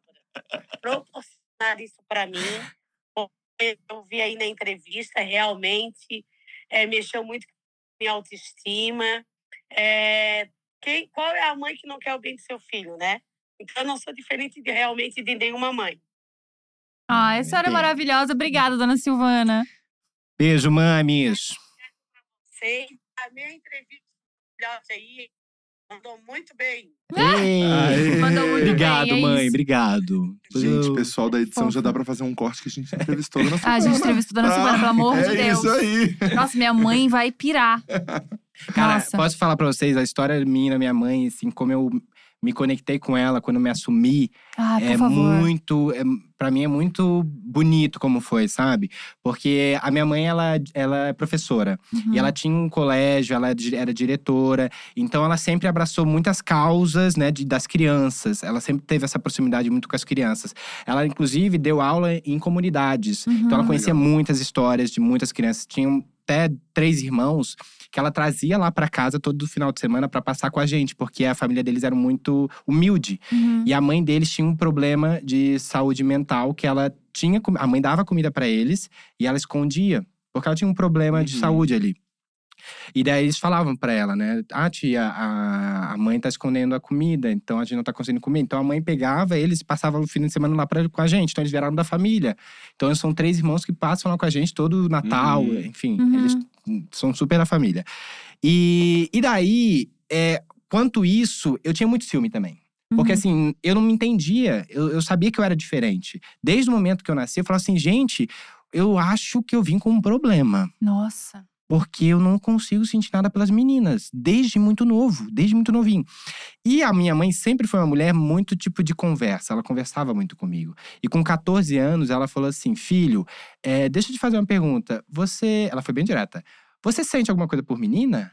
E daí aquele assunto ficou assim: silêncio. Deu, deu me desabei em chorar. Eu falei assim: Ih, mãe, eu não sinto nada. Meu Deus, porque eu pensei assim: Ih, ela tá sabendo que eu não sinto Caraca, nada. Com 14 anos. É, 14. Deu Nossa, assim, como mãe, tua mãe te percebia, né? é, ela sempre teve, tipo, esse olhar, assim. E daí, porque também, assim, eu demonstrava muito também, sabe? Uhum. Então, eu falei assim, mãe, eu, não, eu preciso de ajuda, eu não sei. Daí eu comecei a chorar, desabar e chorar. E daí eu lembro que ela me perguntou assim: é, Você é feliz desse jeito? E na época, gente, né, com todo o bullying que eu sofri, Uhum. com toda aquela história, eu falei assim: não, eu não sou feliz, eu preciso de ajuda, porque eu não quero ser assim, né? Porque eu tô sofrendo pra Ai, caramba. Que E daí ela triste. disse assim: então eu vou te ajudar. E daí foram anos que ela tentou. Tipo assim, de fato, me dando conselhos, me dando dicas e tal. Só que aquilo começou a virar um gatilho pra mim. Tipo assim, eu não quero falar sobre esse assunto porque eu não tô conseguindo. entendeu? Caramba. Não tá me ajudando. E pra minha mãe foi muito difícil também. Porque imagina, na cabeça dela, é, ela saber que eu já sofria bullying. Eu não Uhum. contava o bullying pra ela, porque eu sabia que se eu contasse, ela ia lá no colégio quebrar aquela, aquele colégio inteiro. Uhum. Entendeu? Minha mãe era dessas. Então eu tinha medo de ela ir lá quebrar o negócio e no outro dia quem ia, ca- eu ia quebrar a cara, era- Uhum. eles iam quebrar, quebrar a minha cara. Esse é pior, né? Super. Então eu, eu fiquei nessa retaguarda, tipo assim, ai meu Deus, será que eu peço ajuda pra mim? Não peço. Foi então, como eu falei pra vocês, que eu descobri o teatro, fiquei no teatro e tal. E daí eu lembro, ela, tadinha, ela. ela essa história nossa é muito, é muito difícil contar, mas a gente entende muito a nossa história, porque a gente Uhum. tá conectado até hoje, assim, tem essa, né, esse amor que a gente tem um pelo outro. É, eu fiz uma peça que eu conquistei um pe- papel muito incrível, que eu falei assim, cara, é o papel que eu queria, eba, eba, eba. E daí o meu diretor, que era o Rafael Soares, na época, E qual era o papel? era um papel de um vilão. De Hum. um vilão, tipo assim, incrível. que realmente era junto com. Era, tipo, derrotava o mocinho ali, aquela coisa toda. Protagonista. É, isso. Você derrubava o protagonista, é isso? É, e depois ele me derrubava. Ah, como toda entendi. história. É, o mal nunca vence, É, né? ai, que chato, né, galera? e daí, eu falei, o diretor falou assim: ó, eu vou, eu vou. Vai ser uma peça só pros familiares. Então chamei a família de vocês, pega o ingresso, etc. E daí eu falei assim, cara, eu não quero trazer ninguém, sabe? Eu quero só trazer minha mãe. Daí eu falei assim, vou trazer minha mãe. E eu, naquela época, o meu diretor, ele era carnavalesco. Então ele botava um monte de maquiagem. Uhum. O figurino era todo assim, tipo, extravagante. E daí eu falei assim, mãe, é, tá aqui, mandei o horário e tal, etc. E daí, no dia da peça, eu fiz a peça e fiz a peça inteira, assim, procurando ela. Assim, tipo, na plateia. Eu não encontrava. Eu assim, meu Deus, cadê minha mãe? Ela não veio. Eu faz, chegando assim, não via. E a minha mãe, ela tava com essa dificuldade, porque era muito novo pra ela, ela não conhecia Uhum. outras mães. Então ela achou que o teatro estava prejudicando na minha fase de, de mudança. Porque Aham. se eu não estava feliz, queria mudar, o teatro não estava trazendo isso pra mim, Ajudando. tava me Uhum. con- desconectando daquilo que eu Uhum. queria, porque eu tava infeliz. Então ela não foi. E daí eu lembro que o, até o Rafa falou bem assim: agora eu quero que, quando a peça acabou, ele fez isso. Agora eu quero que todos os pais subam aqui com seus. É, pra, com seus Ai. coisas. Ai, Na hora eu falei assim: meu Rafa. Deus, a minha mãe não veio. E Ai, agora? Rafa. eu fui pra, pro camarim. Ai, chorando. Ti- Chorando, tirando E maquiagem, ela não chorando. foi mesmo? Não foi. Ela tirando, chorando, chorando, chorando. Ai, chorando, que tipo, desespero. e daí eu fui pegar o ônibus, peguei o ônibus, e quando eu cheguei em casa, ela tava no portão. E daí eu cheguei em casa assim, ó, chorando. E daí ela, que foi, filho? Me pegou no braço e disse assim: sai daqui. Todo um drama. Todo um drama, novela, aquela música Bateu a tocando. porta, Manuel a Carlos escrevendo, vai, ele entra no carro, fecha a porta. E daí eu fechei a porta, tranquei. Dela, Guilherme, abre a porta. Daí ela, minha mãe, pá! Arrombou. Arrombou a Ah, tua mãe é calminha que nem a minha. Ah, super. E daí ela assim, o que foi, meu filho? O que foi, o que foi? E daí ela bem assim, me desculpa por não ter ido. Daí ela só falou essa frase. Só me fala uma coisa, gritando pra mim. Só me fala uma coisa. Você é feliz? Você é feliz do jeito que você é? E daí eu olhei pra ela e falei assim, sim, mãe, eu sou feliz do jeito que eu sou. Dela, então agora eu te aceito. Agora eu vou lutar contigo até o final. Caramba. Olha, foi aí. Nossa, eu fiquei arrepiada. Não, ela… Eu também. Minha mãe é foda pra caralho. Minha mãe é foda Nossa, pra que caralho. incrível foda. isso. Ela é muito… Ela, é- ela me abraçou muito, sabe? A minha mãe, que isso? É a defensora do meu marido. Eu sei eu, disso, eu, eu ligo acompanho, pra ela, eu acompanho. Mãe, o Henrique fez isso, fez assado. Ai, meu filho, mas o Henrique é tão o Henrique é tão bonzinho. bonzinho. É. Cara, Mas o que isso é, muito muito incrível isso de com 14 anos ela te perguntar. Porque assim, a maioria dos pais com 14 anos sabe. É. Só que eles tentam fugir daquilo. Eles não querem, eles sabem, eles estão vendo, Uhum. mas eles tentam fugir daquilo e tentam fazer a gente mudar mesmo, sabe? É, e quando ela para, entende e vai conversar, significa que ela tá preparada pra Uhum. qualquer coisa, sabe? Ela tá preparada pra tudo, assim. Cara, o que ele É. me falar, eu vou estar aqui junto. Então isso é tão bonito, cara, é muito foda. Eu acho isso muito legal que o Rafa sempre conta que quando rolou o papo com a mãe dele, a mãe- é- é, ele falou, tipo, mãe, me pergunta o que tu quer saber.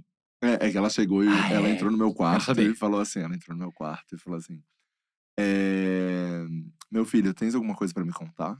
Além do sosseguei. É, daí eu cheguei e falei assim, mãe, tu tem alguma coisa pra me perguntar? Ah. Ela assim, e tu, tem alguma coisa pra responder. dessa pergunta que eu te perguntei? Daí eu cheguei, daí ela chegou e falou, meu filho, tu é gay? Eu falei, sou, mãe. Bem bichona. É, bem, bicho. Não, é porque todos os meus amigos e todo mundo sempre falou pra mim assim, é, e psicóloga, ó, o dia que a tua mãe perguntar, significa que ela tá preparada pra escutar as duas respostas, É. sim ou não. Então, se ela não te perguntou, talvez ela não tá preparada pra escutar essa resposta. Interessante. E, e eu levo isso sempre, todos os meus amigos que vão fazer o outing, que vão isso, vão aquilo. Eu falo isso, assim, eu acho que, ó, vai dando indícios pra sua família, vai deixando claro, não vai vivendo uma outra vida. Vai mostrando, vai falando de fato a Uhum. balada que você vai, vai mostrando seus amigos, que num dado momento eles vão compreender e vão te perguntar. E quando eles te perguntarem, eles estão preparados pra escutar as duas respostas. E daí com a minha mãe foi assim, mas com meu pai não, porque eu era o pior aluno da escola, né? Eu era pior aluno e a minha mãe. Mas porque ele era bagunceiro, não tirava Eu nota era, ruim? eu era muito bagunceiro e Ah. tirava as piores notas da escola. Eu era, Tipo, zero, assim? eu era a referência do pior. Eu era assim. é, se o Rafa passar, todo mundo passa de ano. Gente, construiu esse império É. aqui! Eu era, eu era. Eu era essa pessoa, o pior de todos, gente. Isso foi muito difícil. Mas enfim, vi- passei, né? Venci. É, e daí o meu, pa- a minha mãe sempre acobertava tudo que eu fazia na escola do meu pai pra ele não brigar comigo. Uhum. Porque meu pai sempre foi muito, muito presente.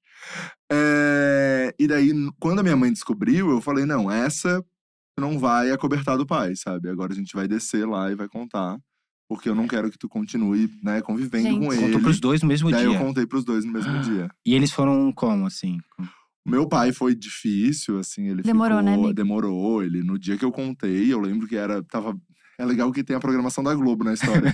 tava passando malhação na hora que eu contei. E eu voltei pra casa, já tinha acabado a novela das nove e meu pai seguia lá na piscina chorando, assim. Tipo, foi difícil pra ele. Ai, mas Caramba. quantos anos? Eu tinha 28 e eu acho que eu 28. também tava muito maduro. Então quando eu falei, eu falei Você não tava esperando nada em troca, Não, né? e eu falei tudo, assim, eu falei, sabe quando Tu Você- supa um. É, não, não, sabe quando você brigou comigo pela maneira como eu segurava meus livros quando eu tinha 5, 6 anos? E que tu brigou comigo, bateu e falou assim: é, homem não segura livro assim, Ah. homem segura livro assim. Porque eu queria segurar assim e tinha que segurar assim. E eu era muito criança, eu falei, então, eu sempre fui, sabe? Gente. E daí eu voltei na minha vida, assim, em todos os momentos da minha vida, com 28 anos. E eles, com certeza, naquele momento foi um choque, assim, pros dois, porque os dois viram tudo que eles tentaram fazer ao longo da Uhum. vida pra que eu não fosse. E daí eu Talvez o choro tenha sido por isso. É, exato, exato. Tipo assim, até um pouco de culpa, de Exato, arrependimento, de exato, um monte de coisa. exato. É que não tem como a gente pensar o que passa pela cabeça dos pais num momento como esse, né? Uhum. Porque eu acho que deve ser muito esse lugar da, da dona Silvana, sabe? Tipo, você é feliz, você vai sofrer preconceito, o que, que vai acontecer com você depois disso, sabe? Sim. Acho que existe muito esse, esse lugar de medo também, né? E acho que quando você tem 28 anos, você já tá num lugar que você já tem sua vida, você já tem seu dinheiro, você já tem seu rolê, você já tem seu trabalho. Tipo, você já tá meio que encaminhado, sabe? Exato. Acho que deve ter sido mais fácil nesse sentido, assim, de tipo, ó, a gente deu tudo certo já, tá? E tem isso. É, bem isso. Mas hoje, eu, assim, eu tenho uma relação incrível, assim, com eles sobre isso. Eles são E- casados juntos? São, são, são. E, e eles também têm muito orgulho, né, do, da dia, de tudo que eu acabei construindo. Nossa, mas tem que ter mesmo. E, e eu acho que isso também faz, né, eles, eles conseguirem lidar com isso com mais facilidade, assim, né. Mas eu tenho certeza que ainda tem muito é, preconceito Uhum. né, ali nessa história. E hoje existe uma aceitação muito também por quem eu me tornei profissionalmente, assim, Sim. né? Que é uma coisa que eu brigo muito com a minha família e falo muito ainda na minha família sobre isso, assim. Talvez se eu não fosse o cara que eu sou, né? Se eu não tivesse a carreira que eu tenho, a aceitação não seria como é. Uhum. assim. Hum. Então, que é uma coisa que eu sei que uma galera é, passa. E por isso que eu brigo tanto lá em casa, assim, porque eu acho que é uma coisa que eu preciso Nossa, que fazer eles incrível. entenderem, sabe? Nossa, que incrível que tu tem essa, essa ideia, amigo. É muito doido porque, assim, é, a gente, como nós não somos aceitos, né, na família, a gente busca um lugar pra ser aceito. E a Sim. gente sabe que hoje ter dinheiro é um lugar, é um Uhum. Exato, facilitador pra gente. Exato, exato. Não é à toa que, tipo assim, tem muitas famílias que a gente vê, tipo assim, não aceito meu filho. O filho fica rico, nossa, filho sempre é meio gays. Tem uma parada muito assim na sociedade. Porque a sociedade, na verdade, ela é muito baseada na Bíblia, né? Tipo assim, nossa, a gente fala muito sobre amor, mas a Bíblia não fala de um amor que, tipo assim, tem alguns poréns.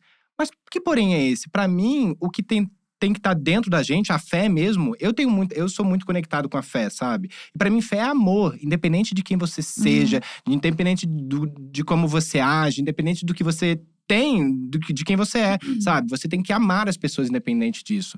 Então, o lugar que a minha mãe se coloca também hoje é ajudar outras mães a, tipo, se conectarem com seus Uhum. filhos. Porque é isso que é importante, né? Gente, a vida é exatamente isso, é a família. É isso que a gente vai levar pra, pro resto da vida. Não é o, o que você comprou, não é o Uhum. carrinho que você comprou, o Uhum. apartamento. É. O que você vai levar pra. Para além daqui, são todas as memórias que você criou, são todos os momentos bons que você viveu. Daí eu te pergunto: os momentos que você vive hoje, se você partir daqui, são momentos bons ou momentos ruins? É. Entendeu?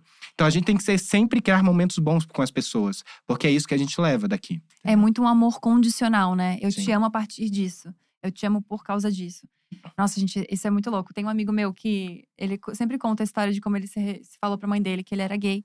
E ele falou que a mãe dele falou assim: ó, me diz uma coisa, Henrique, você é gay? Aí ele falou assim: mãe, sou. Aí ela, "Ah, tudo bem, desde que você não fume maconha. Ele, puta, mãe, eu também fumo maconha. Aí ele, aí ele falou que a mãe dele ficou desesperada. Não acredito que tu fuma maconha. Tipo, dane-se se tu é gay. Maldito maconheiro! Dane-se se tu é gay, tu fuma maconha, não acredito. Mas e pra tua mãe? Como foi pra tu dizer pra ela que tu era hétero? Foi muito constrangedor. Minha mãe acha que eu sou lésbica até hoje. É um grande B.O. na vida dela. Inclusive, E isso não é meme. né? É, Sério? Juro. Mas ela queria que tu fosse? Não, é que assim, minha mãe é muito de boa. muito. E eu, e eu tenho todo um jeitão de falar alto, não sei o quê. Eu não, eu não imprimo tanto feminilidade, assim, né? Uhum. Sou mais da zoeira. E aí, esses dias eu liguei pra minha mãe, assim, é videochamada, e falei, mãe, nossa, trouxe um bagulho pra terapia que eu tava resolvendo, queria muito uma opinião tua, tal. Aí ela, tudo bem, eu sei que tu é lésbica. Aí eu, não, era outra coisa que eu tinha que falar pra. Ela, Bi, né? Tudo bem. Aí eu, não, mãe, era outro BO meu que eu tinha. Tu já me trouxe um negócio Olha, que amor. nem. Amor, não. É, eu já vou levar agora isso pra discutir lá É, na terapia. Que ela é tão de boa com isso, assim, todas as Ah, vezes. isso é super fofo, cara. Não, minha mãe é maravilhosa, assim. Tanto é que minha casa, durante muito tempo, foi o refúgio dos meus amigos, assim, que, que precisavam, tipo, levar um, levar um contatinho, não tinha pra onde ir, sabe? Eu precisava Ah. dormir. Tipo, fazia um rolê na minha. Vou dormir na Gabi, entendeu? Aham. Fazia um rolê com o boy, depois ia pra Gabi É. dormir, porque era, o- era o rolê que, que, que era Às feito. vezes falava assim. que tava na Gabi, mas na verdade não tava na Gabi. Nossa, isso né, rolou muito. Gabi? E aí não passar o Wi-Fi, né? Não passa o Wi-Fi, porque eu pensei, se der uma merda com esse menino, gente. Como é que eu aviso a mãe dele que ele não tá aqui na minha casa, na minha residência? Como é que, que, que eu faço, gente? Desesperador. É, Mas minha mãe sempre foi esse lugar de refúgio, assim, meio Dona Silvana também. A mãe da Gabi Mãe também é muito julga os importante. boys que a gente sai um pouco. Muito. Nossa, minha mãe fala: não acredito que o Rafa tá com esse menino. É, nada a ver com ele. É, Sério, Bem ela fala assim. pra ti. é, tem, um- tem um amigo meu, o Gu, que ele, nossa, troca de namorado assim bastante, né, Rafinha? Rafinha sabe. Oi? Não, de, de coisa que eu falei. É, E aí minha mãe sempre fala assim: esse Gustavo tá namorando, mas ele é tão piriguete. Ela fala assim, fica desesperada. Que, que namorado do Gustavo que vem jantar aqui hoje, que eu nem sei mais, Gabriela? Eu, ai, mãe, nem eu conheço também, vamos todo mundo descobrir junto aqui. É Assim, mas enfim, minha mãe é muito de coitado, boa. exposto aqui, né? Ele é Expondo sempre né? exposto. É, ele Às vezes aceita. manda um áudio, pô, tu falou de mim de novo? Porra, não aguento mais que viver essa merda e arruma sua amiga. Coisa chata. Tá, vamos fazer o teu teste, Estão pedindo, Rafinha? Não estão pedindo. Nossa, então não vou Mas fazer. eu tenho certeza que quando chegar essa mensagem com o delay aqui, eles vão sortar na hora do Ai, teste. muito obrigada. Gui, a gente tem Ah, um teste vai. de personalidade que é super. Tranquilax. É três perguntinhas, mas assim, super conciso. Isso, tem é toda uma curto. fonte, é culto, Hum, extremamente Curto, inteligente. Curto, curto, curto. Ah, é curto e culto. Isso, e culto É também. isso. É muito. É uma vibe mais toda teen? É. Uma vibe mais capricho? É. Mas funciona. Tu falou Todatim, sabe como que eu falava Todatim? Todatem. Ah, não. Juro. Eu descobri, tipo assim, com 20 e poucos anos que era Todatim. Mentira. E eu falava, ah, Todatem. Não, não, Ah, não. Juro. Eu não sabia falar inglês, pra mim era Todatem. Caceta. Ju- Juro. Então, pode ser um teste toda atem, pode ser um É. teste capricho. É um teste autodate. É. E, enfim, são três perguntas. A primeira delas é: escolhe a tua cor favorita. Não necessariamente a cor que tu mais usa e tal, mas a, tua cor, a cor que você mais gosta. E três características do porquê você gosta dessa cor. Por exemplo, sempre dou o mesmo exemplo, a galera não aguenta mais. Eu gosto muito de laranja, minha cor favorita. E pra mim é positivo, é alegre, é forte, é gentil. Hum. E aí, me conta. Hum, eu acho que eu gosto. Eu acho que eu, eu acho que eu gosto de azul marinho. Por azul mais escuro. Ah, eu acho que me lembra um pouco do universo. Eu gosto muito dessa parada de universo, sabe? De Uhum. ir além, de enxergar além da parada, sabe? Gosto. Eu gosto muito dessa parte da escuridão também. Porque, assim, quando o sol não tá batendo, né? Tipo, a Uhum. gente vê à noite, a gente consegue ver muito além, porque a gente consegue ver as estrelas e tudo mais. Então eu gosto dessa cor, sabe? Essa cor sempre me atraiu. Uhum. Tanto que eu boto várias vezes quando eu faço algum projeto, sempre essa cor tá lá, sabe? É uma cor que me traz essa parada, tipo, de. Ela nem é escura, mas ela também não é clara. É uma Uhum. cor gostosa, uma cor que me faz. é, pensar mesmo. Eu gosto muito de filosofar. Eu sou uma pessoa que eu tenho aprendido muito a filosofar. Então eu gosto muito dessa, dessa conexão e eu acho que pelo fato de o azul marinho ter um pouco aí do, do universo, do mar, Uhum. sabe? Eu gosto muito disso. Essa é Tá, cor. então a gente pode interpretar como é mais do que se mostra. Isso. Tipo isso, tem uma coisa que vai além. Gostosa, eu gostei da palavra gostosa, Sim. acho que funciona. E conexão. Conexão. É Sou, isso, sou, tá, maravilha. bom. É, isso é como você gostaria de ser visto pelo mundo. Uma grande gostosa. Uma grande gostosa, já não. E é isso, eu acho que isso faz muito sentido, porque eu acho que as coisas que tu mostra são. é, tipo, é só o, a pontinha do iceberg. Sempre tem muito mais coisa por Sim. trás daquilo.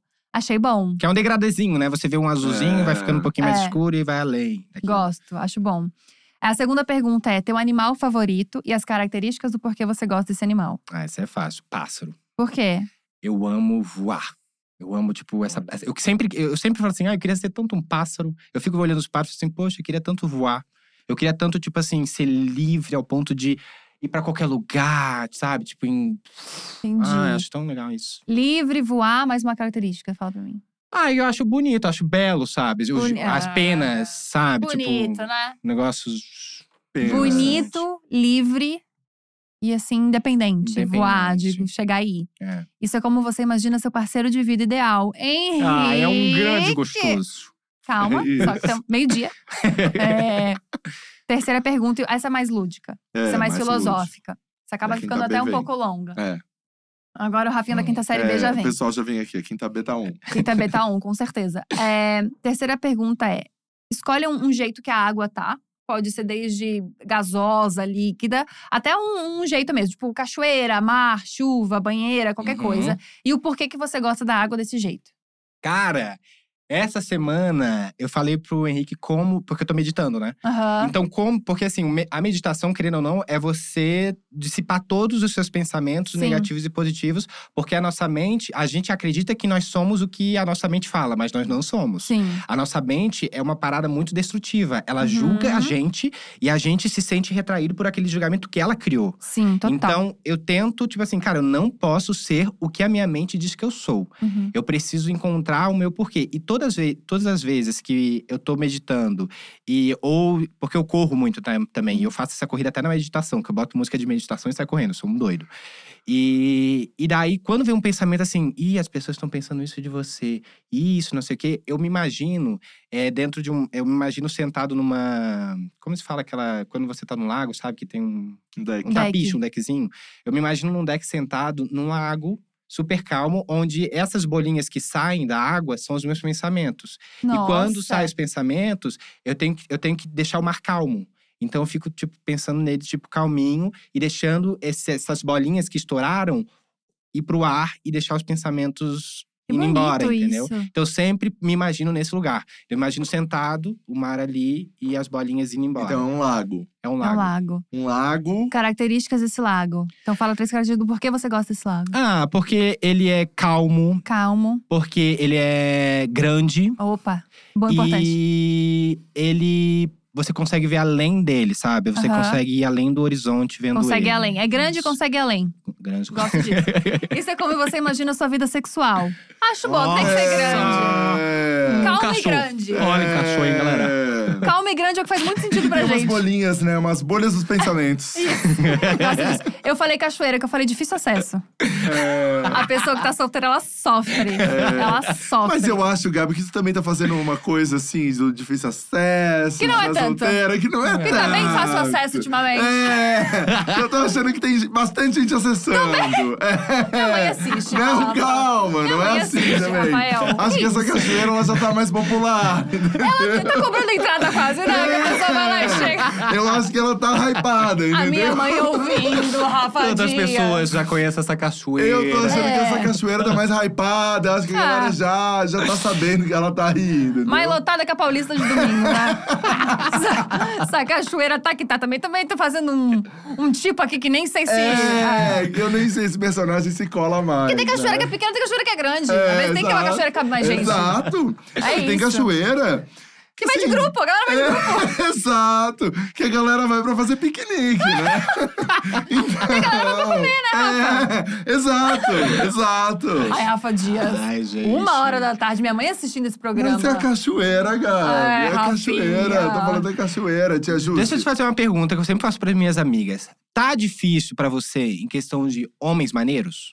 Meu Deus, desesperador. É, mas é que o homem hétero… Desesperador. Tá complicado. Nossa, gente, o homem hétero é puxado. É puxado. Gente, por que, né? Por que Gente, isso? É que, olha só, eu cheguei numa conclusão de que homem não ouve mulher. Desesperador. Sempre que você fala uma opinião pra um cara, ou fala, tipo, eu não gostei que você fez isso, ele tem que validar essa opinião com o homem. Você acha que eu faço isso mesmo? Ele pergunta pra um cara, pra um brother. Ele não te ouve. Homens não sabem ouvir mulheres, isso é muito desesperador. Homens não sabem como tratar mulheres, porque se você é carinhosa com o cara, ele acha que ou você quer casar com ele pra todo sempre, que você tá Hum. apaixonada, ou ele sai fora porque ele não quer relacionamento, então é tipo, é muito triste. Então, homem não sabe ser carinhoso se não for com uma mina que ele quer casar e ter filho Sim. muito merda. E homem também não sabe transar. É isso. Boa noite a todos. É, essa é a Gabi na a todos. cachoeira dela, tá, gente? Não, é que homem é muito ruim nisso, né, gente? Queria só avisar todos Sim. vocês. Que homem hétero é. É. muito puxado. Às vezes não são só os héteros, não. É? Às vezes não. Eu tenho várias amigas que estão tendo problemas com homem hétero, né, gente? Uhum. Dá problema o tempo inteiro. É. E é porque, assim, tá difícil mesmo. Os homens não muito. ouvem as mulheres. Isso que você falou. Não tem que pedir é, conselho pra amigo. Tem que pedir conselho pra amiga. A amiga vai Exato. entender Nossa. você. A amiga vai saber o que você, né, tá passando e tal. E te- as minhas amigas, elas sempre falam assim, gente, se eu pudesse escolher… É aí que a gente vê que realmente não é uma É, escolha, né? Porque exato. se eu pudesse É. escolher, eu seria uma mulher Exato, gay. Não, exato. e é muito puxado, assim. Os caras têm uns comentários babaca. Aí você tenta falar um negócio e a pessoa não vai junto contigo. É muito, muito, muito triste a vida da, da mulher solteira hétero. muito, muito puxado. Ah, Mas também tá bom, né, Gabi? Ah, Mas tem é um outro triste, que Mas é salva. triste, mas também é bom. É triste, mas a cachoeira né? tá lotada, pelo menos. Às vezes não ficar com hétero. Hã? Às vezes ficar com bi com o negócio. Ah, mas, uma mas você encontra muito homens bis? Encontrei um que tô fixada nesse. A Gabi com esse bi aí, vou te contar. Ah, Rafa, super gato. Me dá essa não moral vou, também. Não vou falar nada, não vou falar nada. Quem que é? Depois eu mostro uma fotinha. É, Clébio eu- Damas? Clébio já Tô teve aqui, brincando. inclusive, É, ele falou que é puxado pra ele também. Mas tá É. puxado pra todo mundo, né, gente? Que Tá todo mundo que gosta de homem tá na mundo. merda. Ah, gente, eu acho que a gente tá aqui é pra se divertir. Tá É, todo mundo se é divertindo verdade. também. Todo mundo tá solteiro, É. tá se divertindo É. bastante. Mas todo mundo que, que, que gosta de homem passa por uma desgraça ou outra, né, gente? Sim. Eu imagino que pra você também não deve ser fácil, não é Não, porque é fácil, que é gay que é é bolinho, né? Ah, mas eu também acho que os casais lésbicos também estão com problemas. E assim, todo mundo vai com os problemas. Mas a gente tá aqui pra se divertir. Eu acho que também essa é a proposta. Tu tá na pegada da diversão, né? Eu tô me divertindo. Pelo amor de Deus. E tu também, Gabriela. não vem pra cima de mim, não. também. Não Eu vem pra cima de mim, não. São Paulo tá volta- melhor pra mim. É, eu sei disso. É que Ah, tem é? 11 Tá milhões de aqui? pessoas, né? Tá. Tem 11 milhões de É. pessoas. Se aqui não tivesse bom, São Paulo tá melhor pra mim. Acho que. Nossa, fazer até uma crítica, hein? Eu acho que São Paulo tem mais gente diferente. Talvez as pessoas sejam mais cabeça aberta.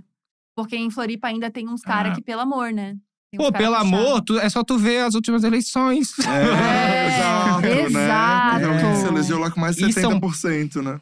E São Paulo é uma cidade mais cosmopolitan, né? Aquela coisa É. assim, aquela palavra lá que é o difícil. E então tem uma diversidade de pessoas aqui que Sim. tem histórias maravilhosas e eu acho que a história faz a pessoa. Então, assim, Aham. então, homens que já são diferentes, eles têm umas histórias com mães, né? É. Porque é importante você ter uma história com a sua mãe. A mãe é, o, é, o- é a, é a- é a que gere ali, né? Então, você precisa se conectar com a sua mãe para entender os problemas dela, para entender tudo que ela passou com o seu pai, porque tenho certeza que não foi fácil. Uhum. Então, é importante. E geralmente, quando um homem é maneiro, ele tem uma conexão muito maneira com a mãe dele.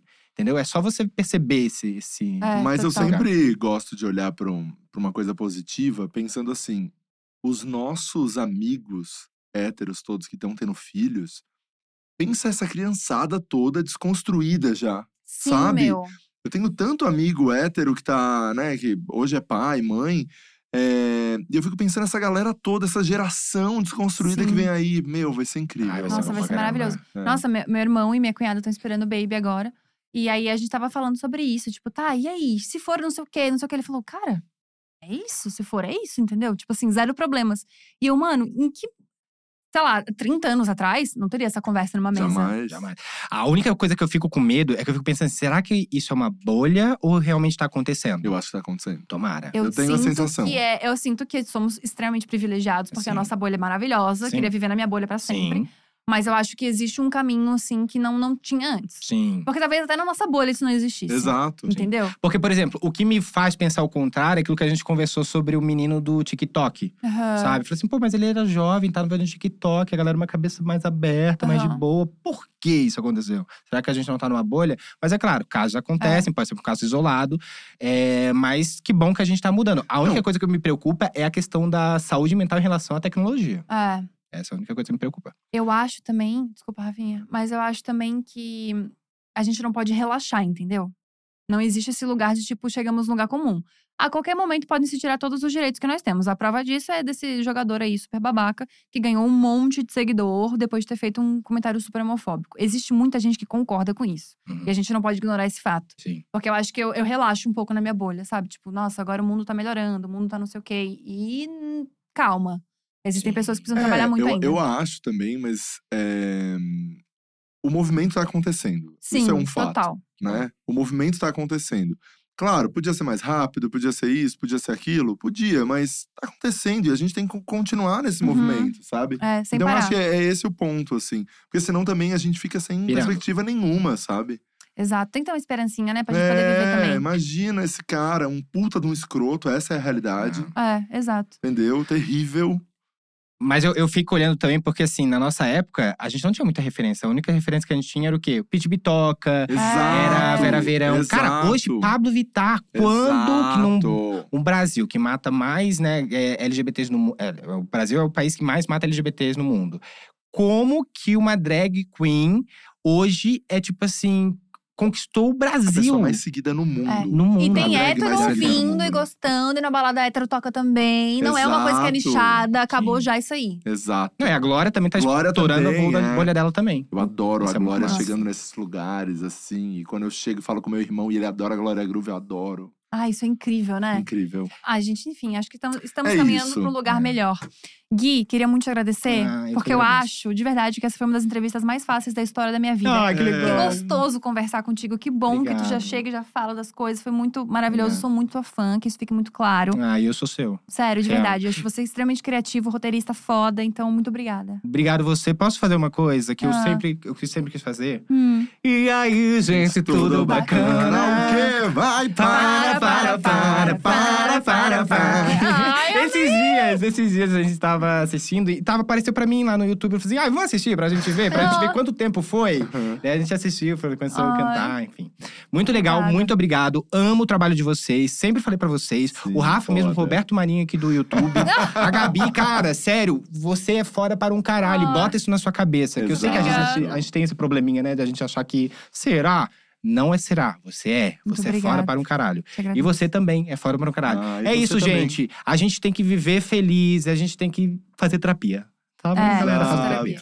Obrigada, E fazer aquilo amei. que a gente gosta e entender também que somos uns privilegiados, Total. né? É. Que Total. podemos fazer isso, mas você é brilhante seu trabalho. É. e assim, e a galera que não conheceu o seu trabalho, gente, são 10 anos que ele tá aí Nossa, já, ó, gente. te fazendo rir e você nem sabia que era ele, tá? Não, e, extremamente impressionante, porque eu, realmente o Gui é uma das pessoas mais criativas da internet hoje, assim. Ah, é o obrigado, conteúdo amor. que eu, tipo, se, É. se tem uma coisa sua, eu paro pra olhar, pode ser qualquer coisa. Pode ser publi, eu comento, eu faço tudo, porque eu acho Obrigado, amor. incrível. Obrigado. De verdade, muito obrigada. Muito feliz. Muito obrigada a cada um de vocês que ouviu a gente hoje. Amanhã não tem, porque é feriado, a gente também é filho de Deus, gente também Isso. merece dar uma descansada. Mas quarta-feira estamos aqui, quinta-feira também, porque agora o podcast é de segunda a quinta. Espero que vocês tenham gostado. Estamos em todas as plataformas de streaming. E se você perdeu alguma entrevista, tá tudo aqui no canal da Dia. Já se inscreve, tá bom? Tem Lucas Inutilismo, tem Jean Lucas, tem Marino Lasco, tem uma. Nossa, tem muita gente foda, tá bom? Um beijo grande e até quarta-feira. Tchau! Tchau!